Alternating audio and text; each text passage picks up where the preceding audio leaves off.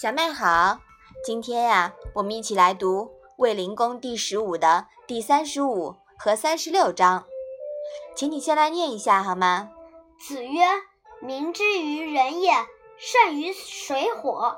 水火无见导而死者矣，未见导人而死者也。”子曰：“当仁不让于师。”妈妈，水火是水和火的意思吗？嗯，对的，水和火呀，都是人们每天起床后生活第一需要的必需品。要喝水，要生火做饭，生活一天也离不开。是吧？嗯，所以说这里水火呢，就可以引申为衣食和财富。那么这两章是讲了什么呢？孔子说，百姓们对于人的需要，比对于水火的需要更迫切。我只见过人们为了衣食财富而赴死的，却没有见过倒人而死的。孔子说，面对着仁德，就是老师。也不必谦让。嗯，好的。开门第一件事呀，就是取水生火做早餐，日日不离，是吧？嗯，少了它呢，就会活不下去。人为财死，鸟为食亡，很多人呀为此而死。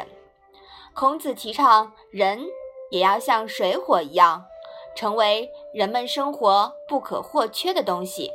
而且呀，要胜于水火，须臾不离，这就是生人合一的境界了。这其实呢，还是提倡人人行为己之学的思想。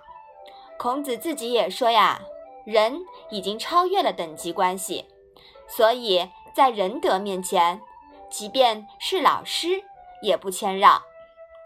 你看啊，我们通过这一章的学习啊。还学到了一个成语，当仁不让，是吧？嗯，好，那我们把这两章啊再来读一下。子曰：“民之于人也，甚于水火。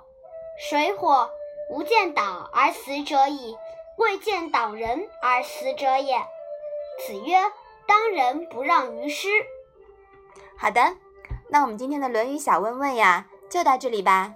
谢谢妈妈。